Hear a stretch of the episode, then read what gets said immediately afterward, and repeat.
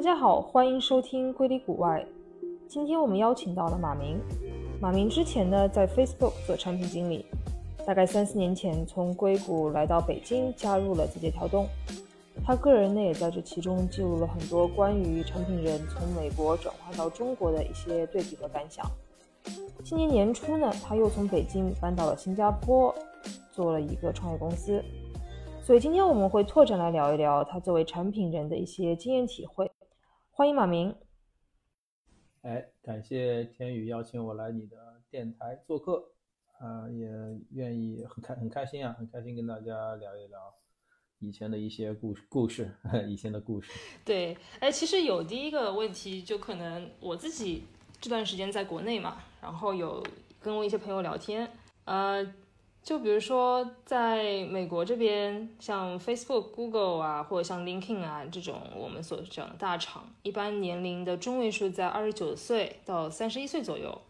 然后其实，呃，目前发现，你是不是会发现到国内它的年龄的那个区间会小个大概三到四岁？例如，我会觉得，呃，可能貌似在二十六到二十八这么一个区间里面。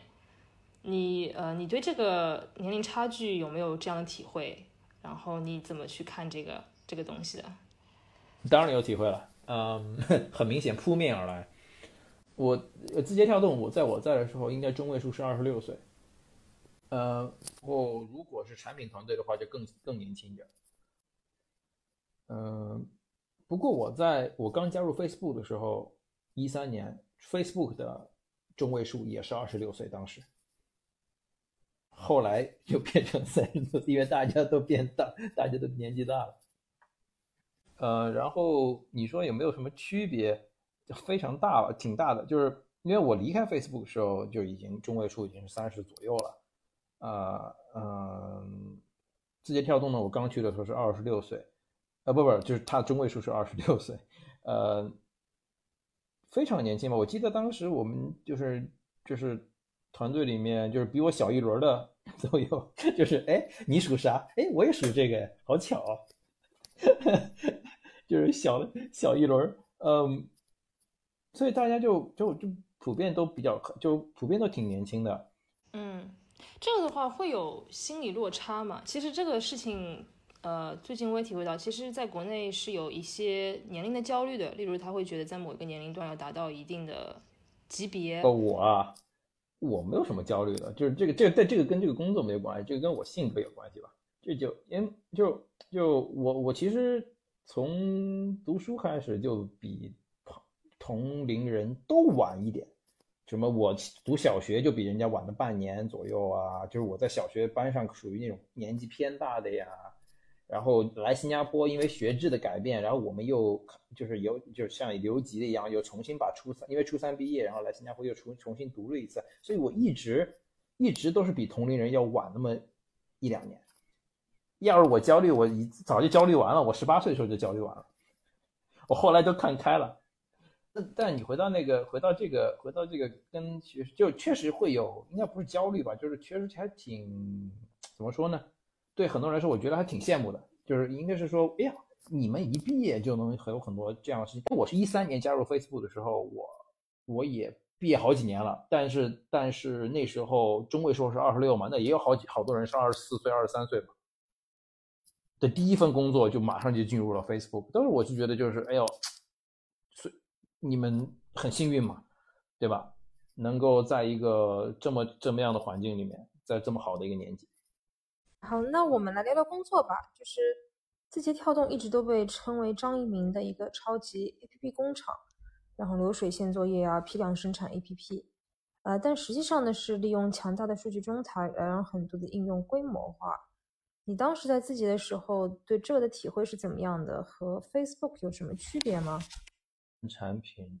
区别挺大的，但是跟我，因为我在正好在 Facebook 离开的时候，我做的那个项目其实就是一个独立的一个 App，嗯，所以思想没有变化太大，就是就整个思维方式没有变化太大，不能说完全不一样。其实大家应该是应该是作为顶层的那个呃。呃，顶层顶级的那个呃领导层的话，他们的思维方式非常类似。其实，他们是他们就是他们不是看哪个功能要不要做，他们是看哪个领域我要不要去沾一下，对吧？在哪里都是，在哪里都是啊。Facebook 也是说 V VR 我要不要设计一下，以后怎么连我不管，我先要我先我先看看我怎么设计，对吧？啊，对吧？呃，Blockchain 我怎么样设计一下？他们想的是怎么设计某个领域，比方说 Messenger 我怎么样设计这个领域？如果我设计不到，我做不出来，我买。对吧？所以我觉得在他们这个在这个顶层的这个领导层的话，他们的思维方式非常类似的，但只是说落下来具体的实现方式是不太一样。就比方说 Facebook，它可能不需要做另外做一个 App，它直接在 Facebook 主要的 App 里面开个 Tab 就完事儿了，啊，对吧？或者是呃买一个完事儿了，或者是说呃在 Instagram 里面开个什么东西完事儿了，对吧？我要做一个短视频，我不需要开做另外一个抖音，我在里面在 Instagram。呃，在那个呃，Instagram 上里面做一个 Real，对吧？所以说是执行方式不太一样。执行方式的话，那但是具体再落下来，比如像说，OK，我们比如像说这个决策已经做了，说我们想要涉足某个领域，比如像说就说短视频吧。那这个做法并不是说什么在临时再去拼凑团队，不是这样子的。虽然说对它有很多中台，像 UED 什么什么设计部门什么东西，他们是中台。但不代，但是不代表说我组完项目我再去要人，不是这样子的。是组项目的时候已经确定了 head count 人头是多少，分别是什么东西，UED 各部分全部是要 sign off 的。所以说，当这个团在当这个项目就是内部叫立项，就是立就是就是立立项目了，就是当立项之后，团队就基本上组起来了，或者说至少 head count 已经铺满了。由各各方的中台去把人给填齐，而不是归那个 leader 去归填填齐。那个 leader 就是产品的那个 leader，只是说 pitch 这个 idea，这个 idea 是，然后最后那个呃领导层说 OK，我们就要做，谁谁谁谁谁这些中台你们全部支持一下，按照他这个 hack out 的计划，然后接下来几个月就把把人填满了。哎，所以还是以一个这个还是蛮不一样，就还是一个。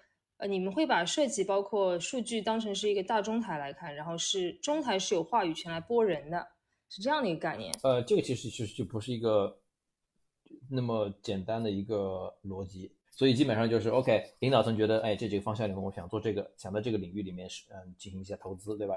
尝试，那就在所有的中层里面去看谁能够带这个事情，那可能挑出一些人或者挑出一个人，就说，哎，这个事情你你你去看看。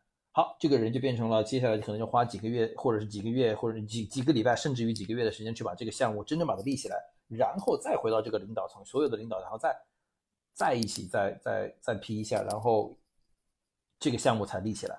当然了，这个中间很中间简化很多，可能来来回回要批好多次，就是 pitch 完不同意，觉得有什么有什么问题，然后再回来再补充资料，补充项目，补充资料，补充补充数据，觉得这个东西可以做还是不可以做，或者说要怎么怎么改一下。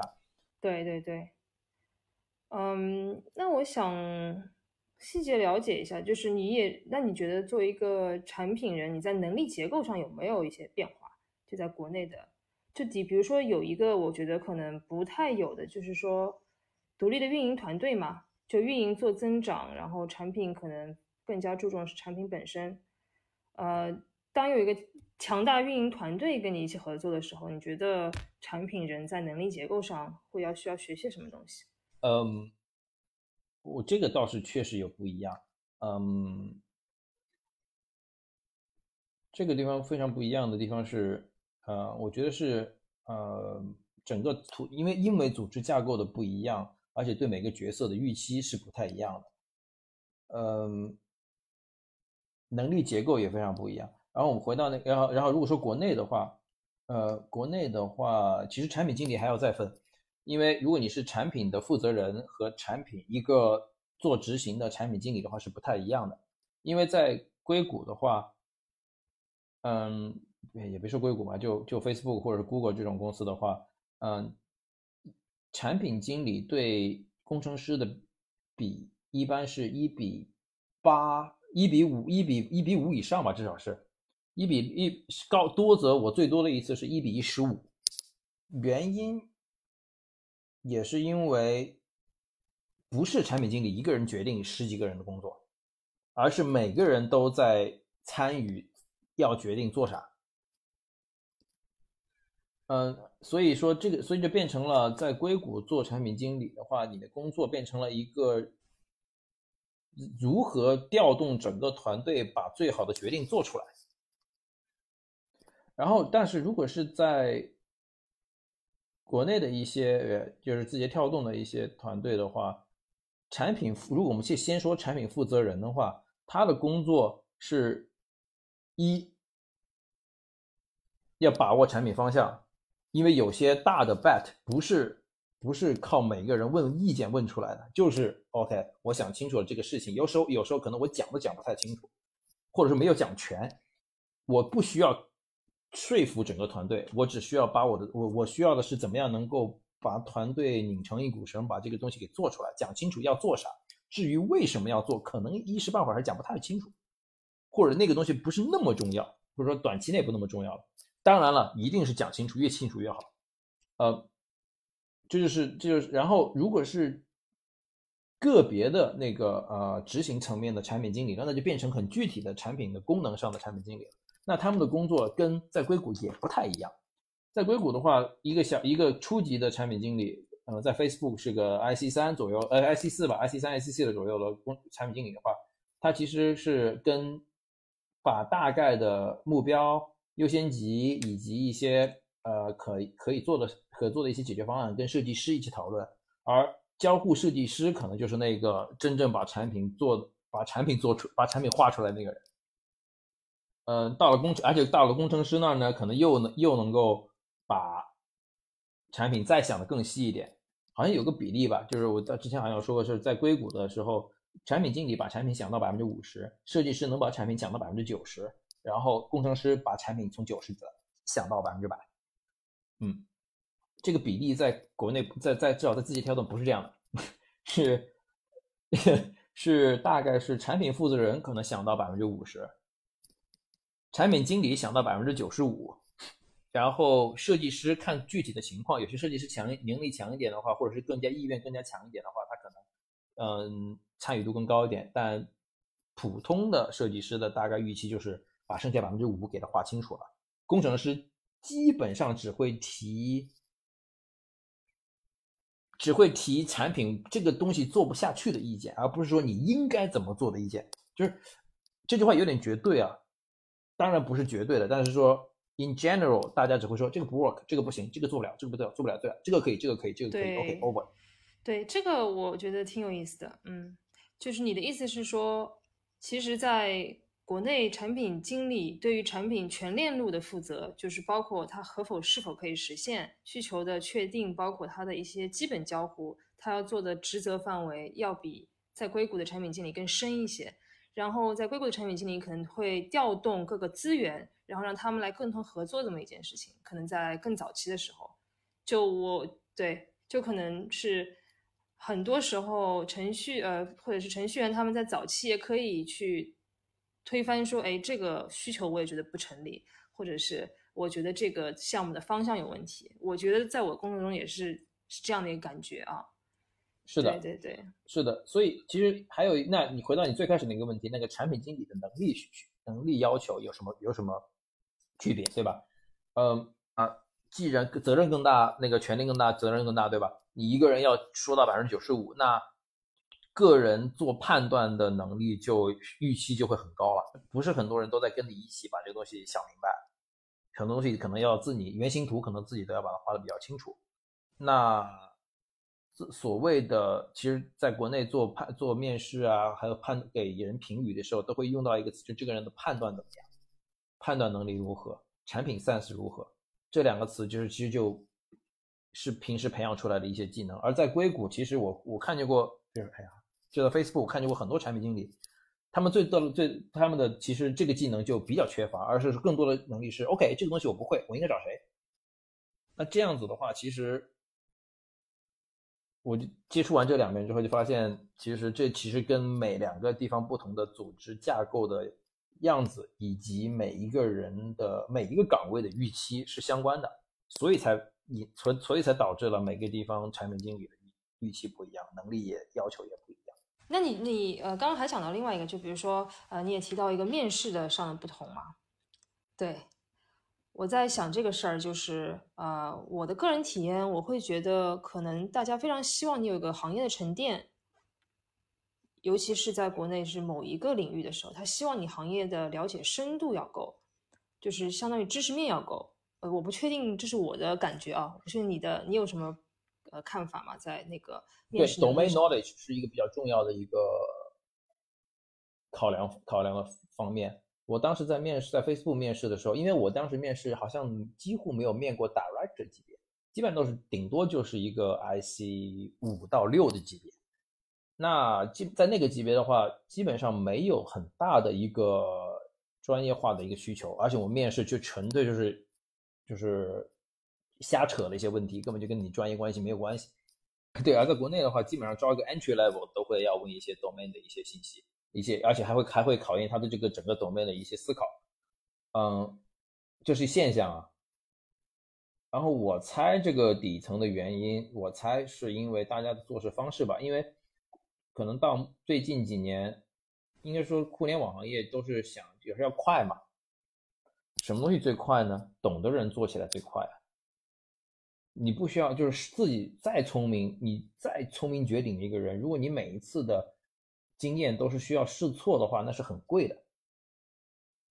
而趟过这个事情的人再来做是很快的，对吧？时间是最重要的一个成本。所以，当然如果有选择的话，我当然选一个做过这个事情的人。那至少如果你没做过，那你至少涉及过这样的事情的人。所以是一个，我觉得是为了快，这个是省时间成本。而在硅谷，在别说硅，哎呀，就是说 Facebook 的这个公司的话，它不急呀，印钞机它有印钞机啊，所以，所以我并不急着你来赶紧赶紧把我哪个东西搞搞搞搞搞会了，对或者说，甚至于因为 Facebook 在很多领域它其实是最领先的，最领先的话就没地方可抄啊。比方说广告系统好了，你在 Facebook，你在 TikTok，美国要做广告系统，它招的一定是 Facebook 跟 Google 有经验的人。或者是其他那些大的公司有经做过广告系统的经验的人，但是 Facebook、Google 去哪招呢？你有没有经验已经不重要，因为我们已经是最前沿的了。所以你是否够聪明，是否能够有一些核心的一些什么能用的一些技能，或者一些相关领域的一些类似类似的一些经验，对吧？比如像你是做 To B 的还是做 To C 的啊，这个区别还是有点大，对吧？这些东西。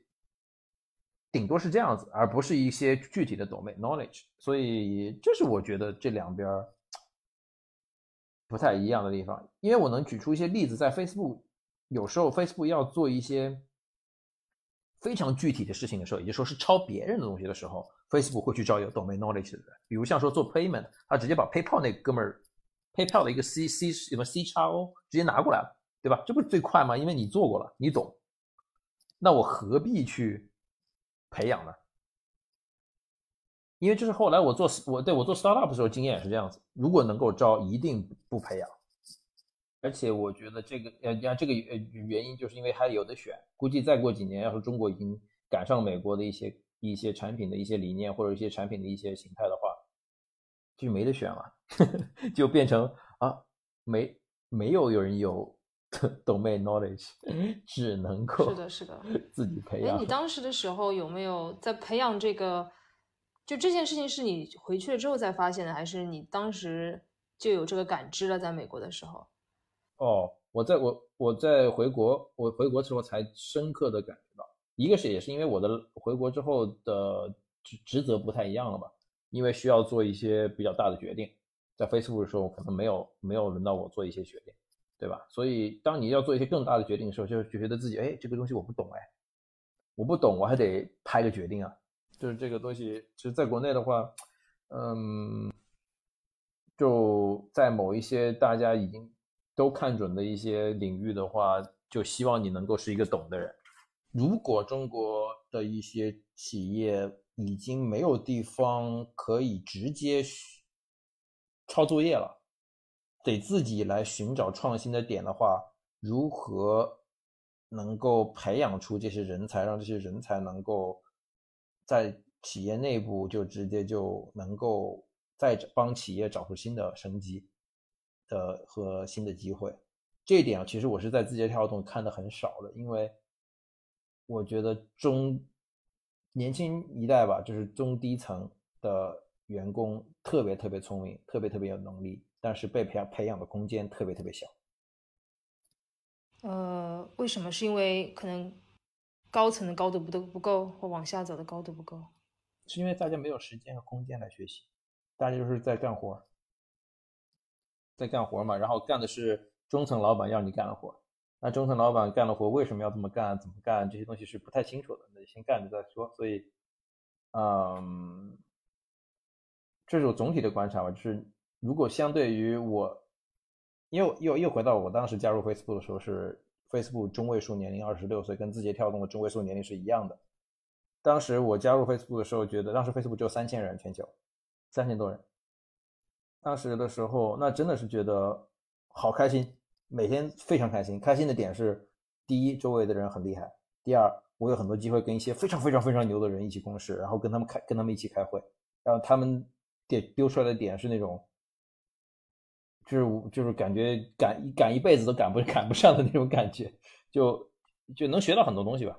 又又自己又干得开心，又学到很多东西。而当时在字节跳动的时候，下班之后基本上都是喊累吧，就是年轻人都是喊累。到要要会累，然后下班上班辛苦。那你觉得就是，呃，硅谷现在要向咱们国内学点什么呢？就是过来看了一看了一下之后，我觉得最应该学习的一点是，不应该是说接地气吧？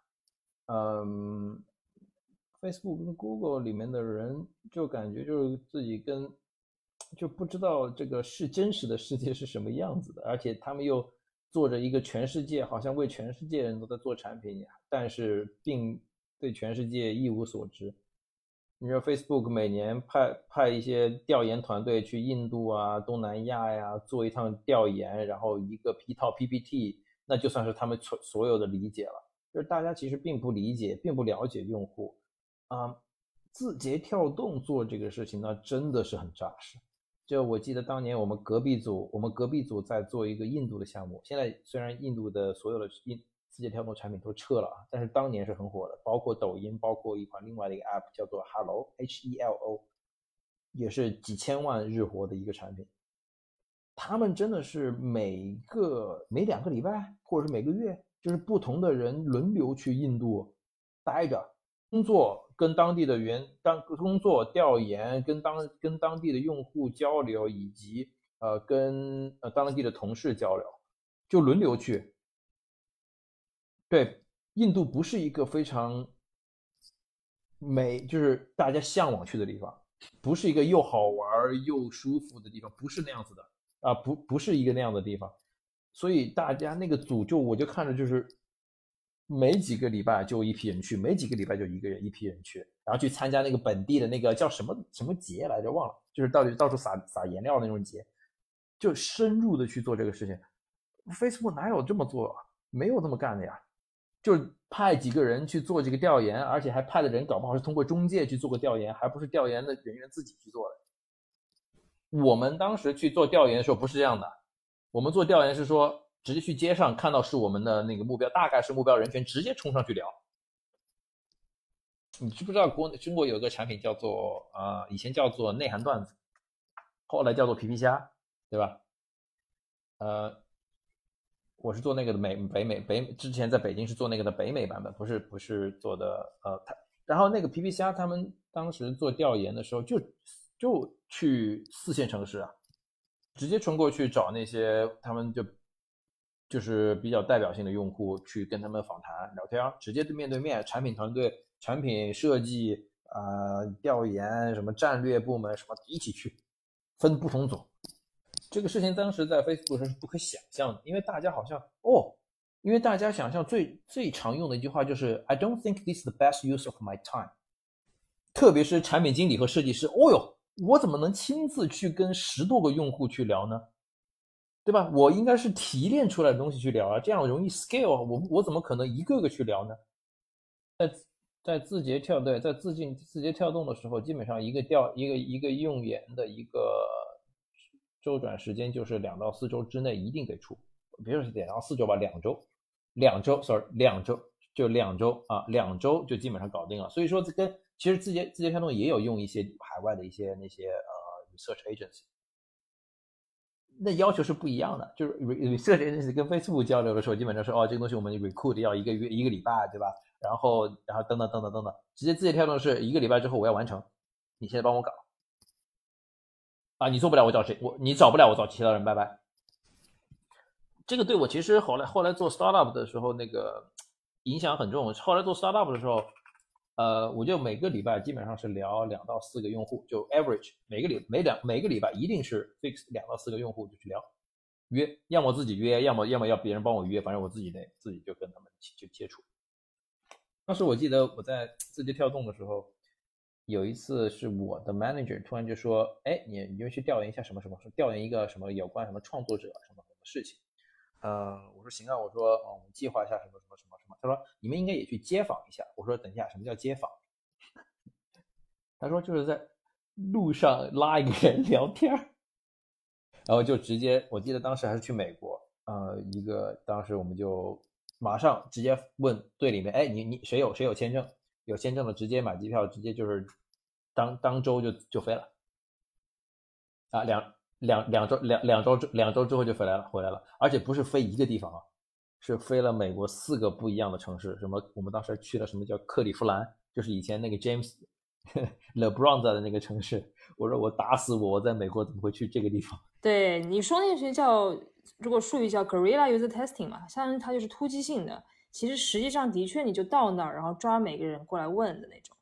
对，直接啊，直接就嘿嗨啊，就跟他搭个讪聊个天，然后就哎，你平时有你有你有几分钟时间吗？我想跟你聊一聊。对我就跟你聊一聊。没有，我们就你你就会发，你就会培养出很多技能嘛。比如像说去那种什么什么下午两三点钟的购物商场，没有人，而且购物商购物那那些购那些工作人员也没事干，哎，有空聊天嘛。对，有时候看路边在那等人，对吧？哎，你有几分钟时间吗？聊一聊。奇葩的是，我在克利夫兰的时候，一个是购物商场里边碰到一个 homeless，呃，他穿的不像 homeless，不像 homeless，我就说，哎，我你也有什么几分钟时间吗？你跟我聊一聊，然后什么什么什么什么的，然后，然后他就说好啊，我想跟你聊一聊。他说，然后就开始聊他的身世，然后他说什么？他说他说他是一个 homeless，我他说我天，然后就跟他聊聊了大概二十多分钟。就是每就是当时就录下来，在在电话里录下来嘛，然后晚上把所有的笔记全部笔录全部记下来，一个 Excel 把每一个我们碰到的人他们的他们的 demographic profile 全部列下来，他们的哪些特点，然后全部放在 Excel 里面可以横向对比，对啊你就可以提炼出，你就你就可以提炼提炼出来不同人的性格，不同的人，然后我们马上就可以画出不同人的画像，说我们我们哪一部分人更加适合我们，哪部分人不适合我们等等等等，然后这些人怎么触及他们，他们平时在什么上面，我们应该怎么触达他们。对，你们一般来说会去人数上会去怎么考量？就是，比如说一般说是五个人，大致知道需求了吗？你们这个是怎么？如果如果是访谈在那个阶段，访谈的话一般就是五到八个人了，那就这个是比较这个是比较规范。呃，因为有些比较就其实规范挺挺容易达到的嘛，就是五到八个人，对吧？但是呢，我们会切不同的人群嘛，比方说大学生，我们聊五到八个人，对吧？呃呃，有有成家的，或者是说比较年纪偏大一点的，三十岁以上的。啊，这样子会这样子。你们自己会做一些内部培训吗？还是基本上去的人都是有一定经验的？呃，会做培训。嗯，我首先我之前在 Facebook 就被培训过，然后后来，然后字节跳动也有比较专业的调研团队、用研团队，然后有有培训，而且他们也会当场有有时候会有，有时候和我们一起去，有时候不跟我们一起去，但基本上呃。跟我一起的团队都会，因为我会把问题写清楚，大家怎么问。如果是正式访问的话，那基本上基本上都是我自己上，或者是有一个专，我们就有一次是一个专，因为那个那个话题我不适合我去问，必须要是个女性，而且是个中年女性比较好，所以就没就我就没做，然后我是派在旁边，坐在旁边一起就是一起做那个访谈。那个就是雇了一个专业的去做，但是呢，我也得要花一个小时时间 brief 那个专业的我要怎么问我们的问题。然后我了解到，其实在国内有一部分朋友前两年挺想到东南亚发展的。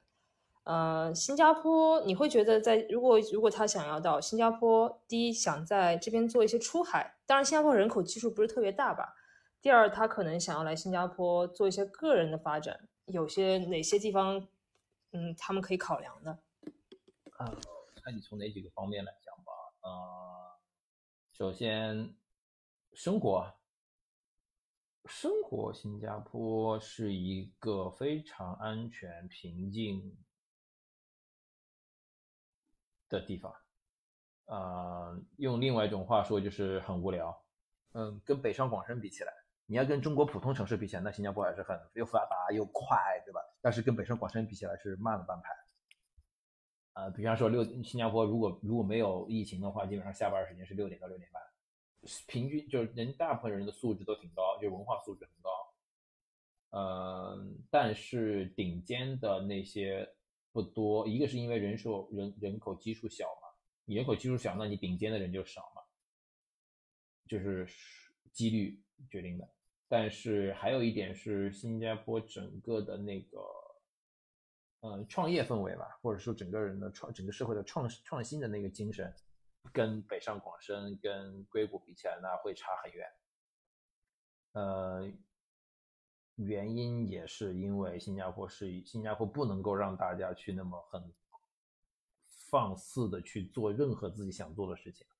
新加坡是一个条先把条条框框定好，你们在这个条条框框里面自由发挥的一个地方，对吧？不像美国是你先去捅捅完之后捅坏了，政府再来管。然后中国呢是我没空管你，你捅坏了我再来找你，对吧？一一端了，对吧？就是一起把，就等我有空了，因为中国是只有一个政府，管不来。那所以，所以说你先，你先，你们先玩着啊，玩到最后，我觉得不不乐意了，把你们端掉，对吧？呃，就是不一样。但新加坡是我定好了框框，很清楚，就是你要搞一个完全新的概念，从新加坡出来，没有这样子的氛围啊。就是从小到大，没有人教你说什么不读书去创个业，自己去 follow your dream，这是一个事儿，不是个事儿。那像哪些赛道会在新加坡相对而言会比较松一点？在目前这个阶段，金融。新加坡，新加坡是所有政府里面，新加坡政府是所有政府里面应该是最 open 的，对区块链金融，特别是金融这块的区块链技术最 open 的一个国家。它 open 不是说你们来我们不管，是说我非常乐意的去学习和配合这个事情。